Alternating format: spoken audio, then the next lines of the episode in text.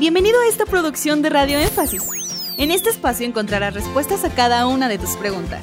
El objetivo de este podcast es que juntos aprendamos las cosas secretas que nuestra Biblia esconde. Si tienes alguna pregunta, tú también puedes hacerla.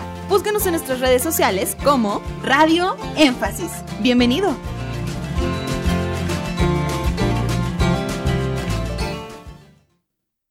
La fotografía del Coliseo en Houston es una señal a la iglesia o es para el mundo incrédulo? La fotografía, que es para nosotros los seguidores del ministerio del reverendo William Branham, que fue tomada en 1950 en la ciudad de Texas, en un coliseo que lleva el nombre de Sam Houston. Esta fotografía tomada por un fotógrafo no cristiano y que dicha fotografía fue revisada para ver si había una doble exposición, ya que en esta fotografía aparece una luz en forma de halo en la cabeza del hermano Branham, es una señal para los cristianos, no para los incrédulos. Porque existen tres tipos de señales que Dios le da a diferentes grupos. La primera señal que podemos ver en esta fotografía es una señal que indica, confirma que William Branham es el profeta de Dios, ya que el hermano Branham en incontables veces testificó cómo es que Dios le da su ministerio, lo ordena como profeta, y es a través de un ángel celestial que lo comisiona. Cualquiera puede decir eso. Yo puedo decir ahorita que Dios me comisionó, y también pudiera atreverme a ir más lejos y decir, y también se me apareció un ángel, como lo hace Cacú Philip, un pseudo profeta de África, que supuestamente es un mensajero que viene después de William Branham. Y así como él hay muchos que han dicho, Dios me habló, Dios me dijo, apareció un ángel, etc. Pero aquí la cuestión es que no vemos ninguna vindicación frente a testigos, sino que sus experiencias fueron ellos allá solos. Entonces, si William Branham hubiera dicho solamente, un ángel se me apareció y me habló y me dijo esto, y ahí hubiera quedado, tendríamos razones, no solo los que no creen, sino los que creemos en su ministerio, tendríamos razones para dudar. Pero después de su declaración que una luz frente a ocho mil personas frente a ocho mil personas y personas que todavía viven y pueden testificar, vi la luz. Entra y empieza a zumbar en el auditorio y luego, después de dar vueltas, llega hasta el púlpito y se posa sobre la cabeza del hermano Brana. Entonces, ahí ya tenemos que pensar más seriamente en un testimonio así.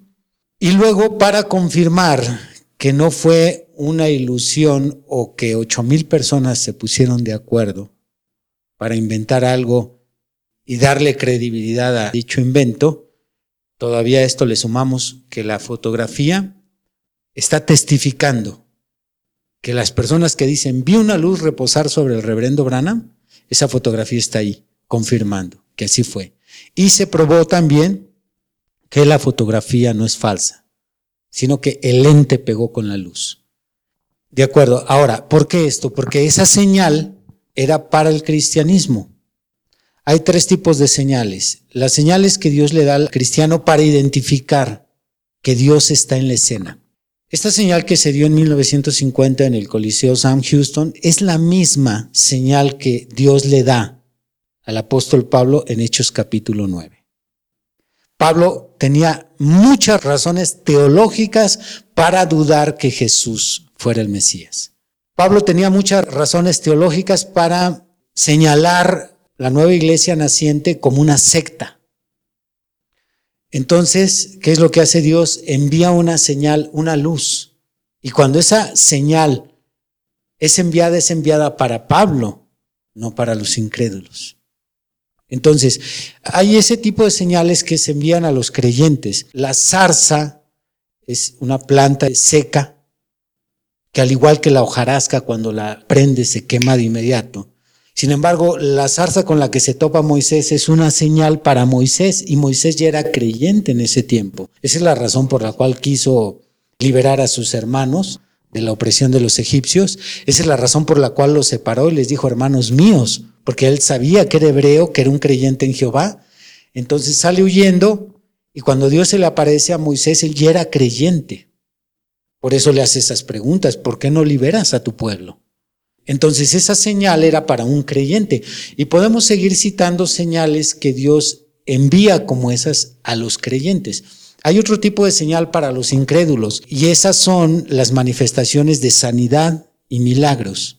Cuando Dios hace una sanidad o cuando Dios hace un milagro, es para convencer a la persona de que el mensaje que se le está predicando es de Dios. Podemos tomar una referencia en Hechos 16:20. Si gusta, léenos Hechos 16, 20.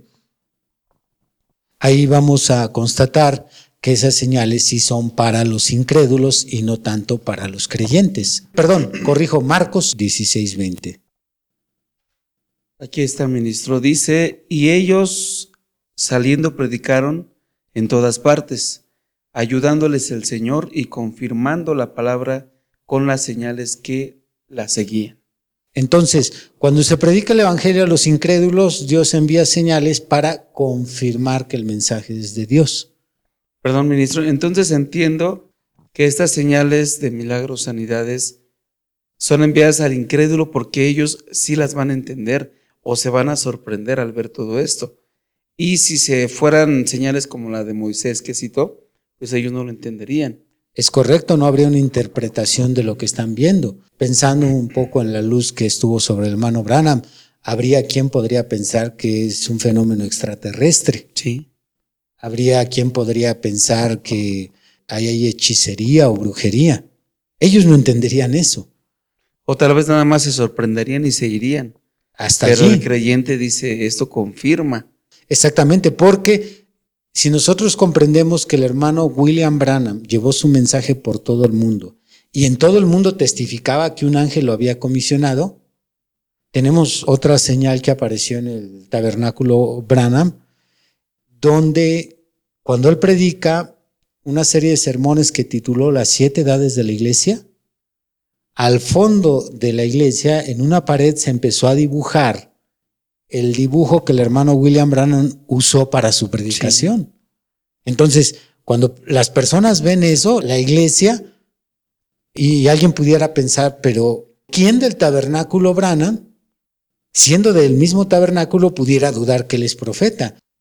Pero eso es lo que uno puede creer, porque en realidad, si dudaban con el mismo Señor Jesús los que andaban con él, si lees tú en Mateo 28, cuando se menciona que los llevó a sus discípulos al monte para despedirse de ellos, ahí dice, y algunos dudaban. A pesar de ver los milagros, las señales, todavía no estaban convencidos de su ministerio. Entonces, Dios tiene que enviar estas señales para que los creyentes se afirmen. El tercer tipo de señal que podemos ver en las escrituras son las señales que Dios envía a todo el mundo. Por ejemplo, aquellas señales que anticipó Jesús en sus profecías escatológicas, Mateo 24, Marcos 15, Lucas 21, dice, y habrá señales en los cielos. Entonces, cuando él habla que el sol se va a oscurecer, la luna se convertirá en sangre, la gente se confundirá por el bramido del mar, son señales para todo el mundo. Entonces, la pregunta de nuestro hermano, ¿esa columna es una señal para el incrédulo? No, es señal para la iglesia confirmando que William Branham está diciendo la verdad en el testimonio de que un ángel lo comisionó. ¡Hey! Gracias por llegar hasta el final de este podcast. Esperamos que cada una de tus interrogantes haya sido resuelta. Te esperamos aquí para resolver más de tus preguntas.